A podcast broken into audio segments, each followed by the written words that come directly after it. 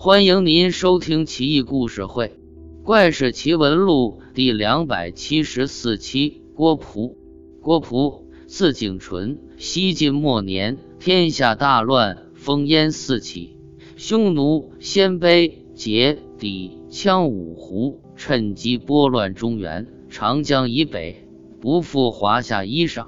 郭璞仓皇来到庐江，也就是今天的安徽省巢湖市。劝太守胡孟康赶紧南渡，以避叛军锋芒。但胡孟康死活不相信，郭璞无奈，只得自作打算。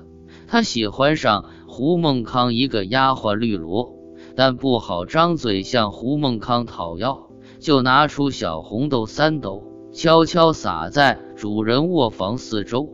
当天半夜，胡孟康就看见数千青面獠牙的。红衣小鬼蜂拥而至，怪叫嘶吼，极为恐怖。胡孟康吓得用被子蒙头裹脸，浑身发抖，直到天亮。第二天一早，就请郭璞来算卦问吉凶。郭璞占卜一下，说道：“是绿萝惹鬼上身的，不宜再把他留在府上，可将他送往东南二十里的集市上卖掉。记住。”千万不要讲价，人家给多少你就要多少，如此妖孽可除。胡孟康无奈，只得照办。郭璞就暗中派人去东南集市上，用极低的价钱买下了绿萝，妥善安置。郭璞就在胡宅捉鬼，画了一道符，点燃了，扔进井中。那数千红衣小鬼前赴后继的随之坠井，妖孽因而得解。郭璞再劝胡孟康南下，胡孟康顽固不化。郭璞无奈，离开胡宅，接了绿萝，携美渡江，到了南方。此后不久，庐江失陷，扬州别家顾求的姐姐，十岁时就卧病在床，到了五十多岁还没好。不死不活，病体之离，惨不忍睹。故求请郭璞来占卜。郭璞卜的一个大过卦的生卦，仔细琢磨后说道：“从卦象上来说，的确是不祥之兆。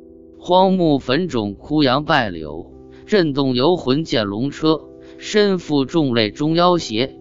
看来这病是前人的罪孽所致。”毛病就出在祭祀的时候斩杀过大蛇。唉，我的能力有限，可以看出病因，但治不好他了。顾求听罢也是怅然，回老家询问亲族老人。原来四十多年前，顾家先祖砍伐大树祭祀祖坟，没想到挖出了一条大蛇，被当场打死。大蛇一死。顾求的姐姐就开始病了。当日，几千只小鸟回旋飞翔在屋顶，久久不愿散去。